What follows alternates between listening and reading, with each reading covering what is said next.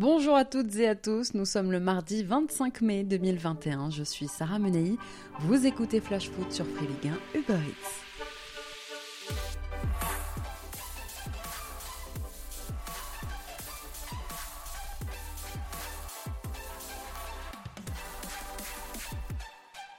Quel avenir pour l'Olympique lyonnais Dimanche dernier, au Groupama Stadium, l'OL a dit adieu à une qualification en Ligue des Champions, ayant terminé la saison au pied du podium. À une décevante quatrième place au vu de l'effectif lyonnais, le club doit maintenant se tourner vers l'avenir. Et la principale question qui revient est évidemment qui pour remplacer Rudy Garcia sur le banc. Alors que le nom de Christophe Galtier circulait depuis quelques semaines, l'entraîneur lillois, tout juste auréolé de son titre de champion de France, se dirigerait en réalité vers l'OGC Nice en vue de bâtir un projet avec Ineos. Revalorisation salariale à la clé et possibilité pour Galtier d'emmener dans ses bagages son fidèle staff. Ce choix obligerait Lyon à trouver une autre alternative rapidement pour remplacer Garcia. Juninho, le directeur sportif du club qui ne souhaiterait pas devenir entraîneur, va devoir trouver un plan B. Après l'abandon des pistes Marcelo, Gallardo et Roberto De Zerbi, l'OL étudierait aujourd'hui les pistes menant à Leonardo Jardim, parti de Monaco en décembre 2019, Lucien Favre, licencié de Dortmund en décembre dernier, et enfin Peter Le néerlandais congédié du Bayer Leverkusen en mars. Jean-Michel Aulas aimerait boucler le dossier du coach rapidement, le choix étant primordial pour valider définitivement les pistes du mercato estival et commencer évidemment à préparer la saison prochaine. La piste menant aussi à Julien Stéphan, qui a quitté le stade rennais début mars, serait aussi dans les tuyaux. Le futur entraîneur des Gones devra pouvoir permettre à Lyon de retrouver dès la saison prochaine la tant désirée qualification en Ligue des Champions qui fait défaut aux Lyonnais depuis deux saisons maintenant. Allez, c'est parti pour notre tour des clubs.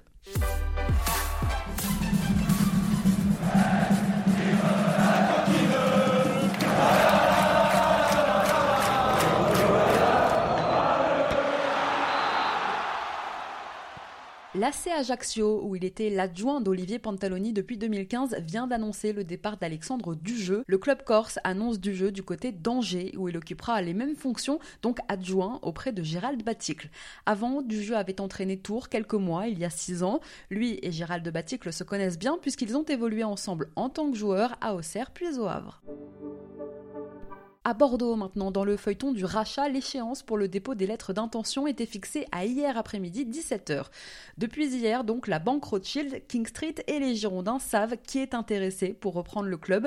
Les candidats avaient jusqu'à cette date pour faire parvenir donc leur lettre d'intention, une lettre non engageante dans laquelle les candidats indiquent le prix qu'ils sont prêts à mettre pour reprendre le club, l'origine de leurs fonds, leur plan d'investissement et leur projet sportif.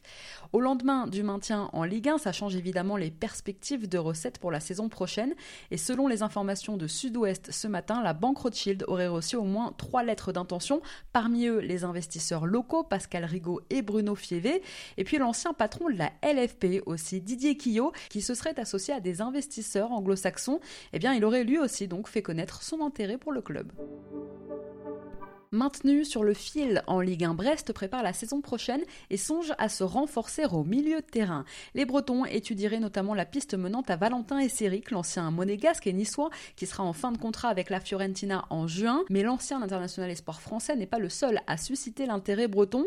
Révélation la Ligue 2 cette saison avec Sochaux, le capitaine dans le doux Gaëtan Weisbeck, 24 ans, est également sur les tablettes bretonnes. Formé à Strasbourg, Weisbeck est lié à Sochaux jusqu'en juin 2023. Le club ne serait pas vendeur à moins d'une belle offre pour acheter les deux années du joueur.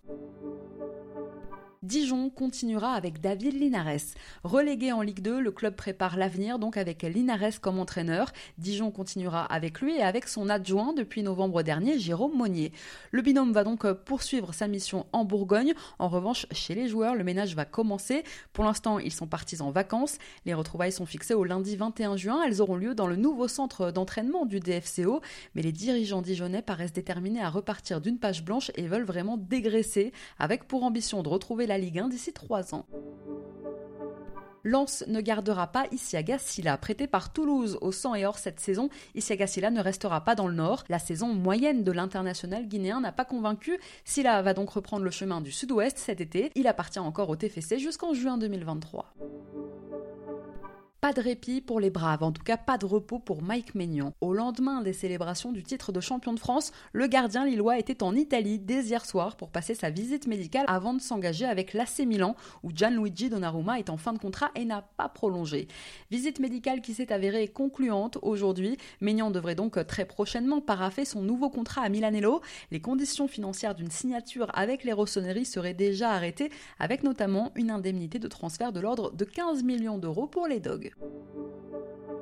Adrian Grebic n'ira pas à l'Euro. Alors c'est pas vraiment une surprise tant l'attaquant lorienté a fait une première saison décevante en Ligue 1. Grebic avait pourtant été présélectionné avec l'Autriche dans un groupe élargi à 30 joueurs, mais dans la sélection finale, la sélection rétrécie à 26, eh bien l'Autrichien n'a pas été retenu par le sélectionneur Franco Fonda et ce malgré ses 4 buts inscrits en 9 sélections.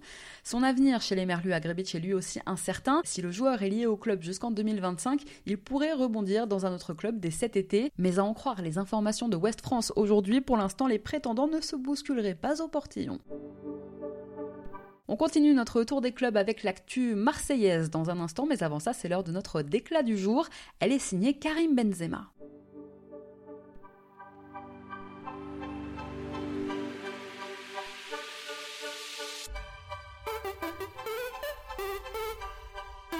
C'est mon cœur qui parle. Et vous avez un chef d'espoir qui dit notre retenue.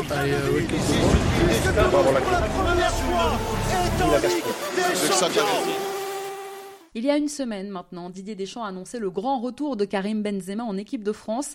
Sélectionné parmi les 26 pour l'Euro après 6 ans d'absence, le buteur du Real Madrid savoure. Il espère pouvoir apporter son expérience et son jeu au groupe champion du monde. Longuement interrogé aujourd'hui par le journal L'équipe, Cabenoueve en dit un peu plus sur son rendez-vous secret avec le sélectionneur. On a beaucoup discuté et on s'est dit beaucoup de choses, des choses qu'on avait à se dire depuis un bon bout de temps. C'était une bonne explication avec des mots importants. Aujourd'hui, je suis à nouveau sélectionné en équipe de France, donc c'est que la discussion s'est bien passée. Voilà ce qu'a raconté Karim Benzema. Alors les deux hommes qui ne s'étaient plus vus ni parlé depuis 2015 ont longuement échangé. Ça nous a fait du bien de discuter, d'échanger et de voir qu'on avait encore beaucoup de choses à se dire. Je me suis toujours bien entendu avec lui et au bout de trois minutes, tout était redevenu comme avant, alors que ça faisait quand même plus de cinq ans qu'on ne s'était pas croisés. À l'issue de cet entretien, jamais Dédé ne lui a pourtant assuré à Karim Benzema qu'il le prendrait pour l'euro. Je le cite, à aucun moment, jamais, on a parlé de beaucoup de choses. C'était une longue discussion entre hommes qui restera entre nous. On n'a pas parlé que de football, on a parlé de tout, de la vie, de la famille, mais à aucun moment il ne m'a dit tu seras à l'euro. Voilà ce qu'a donc déclaré Karim Benzema, aujourd'hui visiblement ravi de retrouver les Bleus qu'il considère ne jamais vraiment avoir quitté. Il se dit prêt à tout, le joueur du Real, pour tout donner et aller chercher un trophée avec cette équipe. Allez, on reprend notre tour des clubs, direction Marseille. Après cinq saisons pleines, Hiroki Sakai a donc décidé de quitter l'Olympique de Marseille cet été pour rentrer au Japon. Alors qu'il lui restait encore un an de contrat à l'OM, le latéral droit a préféré céder à l'offre du club japonais d'Urawa. Au cours d'un entretien accordé aujourd'hui à la Provence, l'international nippon a expliqué pourquoi il avait décidé de cette orientation. Évidemment, la perspective de rentrer chez lui après dix ans passés à l'étranger a pesé, mais pas que, je le cite. Je souhaitais continuer à jouer ici encore le plus longtemps possible, mais en tant que joueur étranger utilisant le quota d'étrangers, je me suis donné moi-même un objectif de bien servir le club pour chaque match, pour chaque saison. Cette année, j'ai participé à beaucoup de matchs, mais je me suis posé la question de savoir si j'avais bien aidé le club et c'est la raison pour laquelle j'ai décidé de partir. Je considère que je dois assumer ma responsabilité envers le club. J'avais décidé de partir si je n'arrivais pas à assumer cette responsabilité. Un exercice d'autocritique très rare et qui explique aussi l'amour que lui portent les supporters marseillais qui louent depuis longtemps maintenant le sens du devoir d'Hiroki Sakai. À Metz, au terme de la saison la plus réussie en Ligue 1 depuis 1999, le président Bernard Serin a annoncé une redistribution des cartes dans sa politique de formation. Olivier Perrin va reprendre la direction des opérations à Génération Foot. Vous savez, c'est l'académie partenaire du FC au Sénégal que Perrin lui-même avait développé. Il laisse donc sa place à la tête du centre de formation messin à Sébastien Muet, présent au club depuis 25 ans et responsable technique de la formation depuis 5 ans. L'AS Monaco de retour en Ligue des Champions la saison prochaine, eh bien la SM aurait un œil pour préparer cette échéance sur Henrik Mkhitaryan, selon la presse italienne aujourd'hui, parce qu'après Stevan Jovetic qui partira libre cet été à l'issue de son contrat, eh bien le club du Rocher pourrait perdre encore d'autres joueurs expérimentés. Alors pour pallier ces départs, l'écurie monégasque pourrait être tentée d'attirer Mkhitaryan, 32 ans. Le joueur qui sort d'une belle saison en Serie A dispose pour l'instant d'une option pour prolonger à la Roma, mais il étudierait les offres depuis l'annonce de l'arrivée de José Mourinho sur le banc romain, puisque la dernière collaboration entre les deux hommes à Manchester United, souvenez-vous, ne s'était pas très bien passée.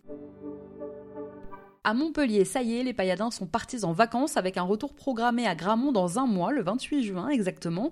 D'ici cette date pour la direction montpelliéraine, beaucoup de dossiers vont devoir avancer. Celui de l'entraîneur, évidemment, après le départ de Michel Derzakarian. Et puis viendra aussi la question des fins de contrat, à commencer par le sort des anciens, comme Vittorino Hilton ou Daniel Congré, qui reste pour l'instant donc incertain. D'ailleurs, en parlant de Congré, sachez que le défenseur a pris part quand même cette saison à chacune des rencontres du MHSC en Ligue 1. 38 matchs sur 38 à 36 ans, Congrès, qui fêtait sa 9 saison au MHSC, n'avait jamais atteint ce nombre depuis ses débuts à Toulouse il y a 17 ans. Avant de penser à la saison prochaine, les Canaries, eux, se projettent déjà sur les barrages qu'ils disputeront face à Toulouse. Défait dimanche soir de Buzyn face à Montpellier, justement. Nantes jouera son avenir sur cette double confrontation face au TFC. D'ailleurs, dimanche, dans les couloirs de la Beaujoire, après la rencontre, le président des Canaries, Valdemar Kita, aurait eu une explication assez musclée avec le coach montpelliérain qu'il connaît bien, puisque Darzac a passé 5 ans sur le banc nantais. À la question Vous êtes content, Michel? lancé par Kita, l'entraîneur Hérolté lui aurait répondu Je suis content pour vous par rapport au mots durs que vous avez eus envers moi, mais pas content pour le FC Nantes.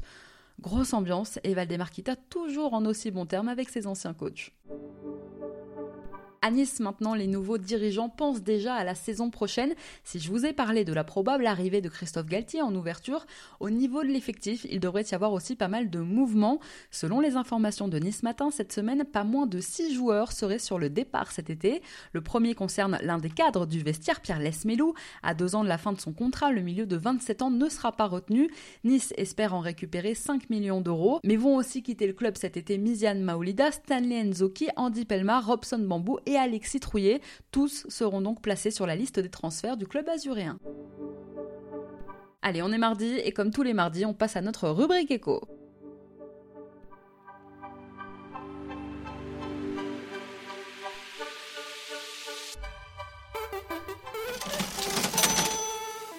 Après deux ans de crise, il est l'heure de faire les comptes dans le monde du foot. Dans un rapport de l'UEFA rendu vendredi, le montant des pertes sur deux saisons a été évalué. Résultat de cette étude, la crise du Covid devrait coûter plus de 8 milliards d'euros au foot européen. Un brutal coup d'arrêt après 20 ans de croissance économique ininterrompue pour le secteur. Il y avait environ 8% de croissance tous les ans du foot depuis 20 ans. Et eh bien là, c'est évidemment une énorme perte.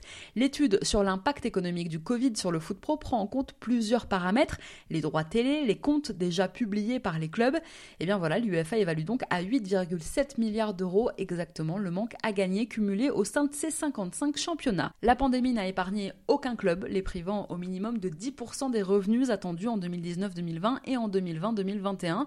À l'automne dernier, la FIFA, elle, avait estimé que la pandémie risquait d'amputer de 14 milliards de dollars la totalité de l'économie du foot pour ces 211 fédérations nationales. On a appris d'ailleurs que la 3F, notre fédération, avait prévu de supprimer prochainement une vingtaine de postes dans le cadre d'un plan social. Un PSE, un projet de plan de sauvegarde de l'emploi, aurait déjà été présenté par la direction de la FFF aux représentants du personnel. La fédération compte ainsi faire 2 millions d'euros d'économies.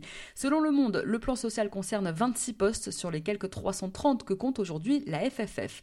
Concernant les clubs, le huis clos a évidemment lourdement pesé, les recettes de billetterie ont fondu alors que le flou demeure encore hein, sur le retour à des stades pleins. Les revenus commerciaux, eux aussi, ont baissé et les droits TV sont en pleine crise, avec déjà dans plusieurs pays des renégociations à la baisse avec les diffuseurs. Le choc, vous vous en doutez, est particulièrement violent en Ligue 1 à cause du retrait de Mediapro, voilà qui explique la plongée d'environ 30% des revenus globaux des clubs français.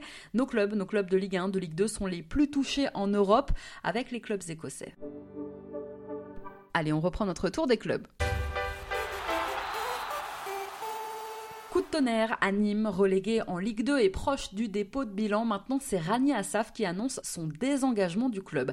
Actionnaire majoritaire du Nîmes Olympique depuis 2014, Rani Assaf a mis la pression ces derniers jours. Il demande l'intronisation de son propre conseil d'administration avec modification des statuts pour conserver le centre de formation avec la bénédiction de la mairie. Mais voilà, devant le refus qui lui a été opposé par l'association du club qui gère la partie amateur, celui qui est président du club depuis 5 ans veut donc déposer le bilan. Selon les informations du Midi Libre, Asaf va chercher un repreneur avant le 30 juin. Il a aussi annoncé qu'il mettait un terme à son projet de nouveau stade. Alors bluff ou réalité. En tout cas, c'est un véritable bras de fer qui oppose aujourd'hui le président du Nîmes Olympique à l'association du club. En cas de départ, Michel Parmentier, ancien président de l'association à Auxerre et homme d'affaires, serait sur les rangs pour reprendre le club, mais aucune démarche officielle n'a encore eu lieu. Une réunion exceptionnelle se tenait ce matin au club. Le président a convoqué ses salariés pour une réunion donc d'information sur la situation actuelle. Paris perd encore l'un de ses jeunes espoirs. Au PSG, depuis l'âge de 12 ans, Kais Ruiz quitte en effet le club. Le milieu de 18 ans a officialisé la nouvelle aujourd'hui sur Instagram. Parmi les jeunes qui ont bénéficié le plus de temps de jeu cette saison, Ruiz a disputé 7 matchs en Ligue 1. Il arrivait en fin de contrat avec le club et n'avait pas prolongé. Alors plusieurs clubs seraient aujourd'hui intéressés pour le récupérer et à Paris, un autre départ devrait bientôt être acté. Arrivé dans les dernières heures du mercato estival l'an dernier, Rafinha, après des débuts prometteurs sous Tourelle, mais beaucoup moins en vue ces derniers mois, va être placé lui aussi sur la liste des transferts. Enfin, Moeskin, prêté cette saison par Everton, pourrait bien rester lui à Paris. Même s'il a été prêté sans option d'achat, le PSG souhaiterait le garder et les discussions avec les Toffees seraient engagées. Reste à savoir combien les Anglais en demandent. L'en avant Guingamp intéressé par Stéphane Dumont pour prendre la relève sur le banc breton. L'ancien milieu lillois, actuellement adjoint de David Guillon à Reims, aurait rendez-vous aujourd'hui avec les dirigeants guingampais, puisqu'Oscar Garcia devrait arriver en Champagne avec son staff. Stéphane Dumont se retrouvait de toute façon sans rien cet été. La nouvelle était attendue, c'est désormais officiel. Le Stade Rennais lance sa section féminine. Dans un premier temps, ce seront 30 fillettes âgées de 5 à 7 ans qui porteront le maillot des Rouges et Noirs la saison prochaine. La première phase de détection se déroulera le mercredi 9 juin au centre d'entraînement Rennais. Les candidates retenues participeront à une nouvelle journée test le 23 juin. Et à l'issue de ces deux phases, eh bien, 30 jeunes filles seront donc sélectionnées pour la saison prochaine.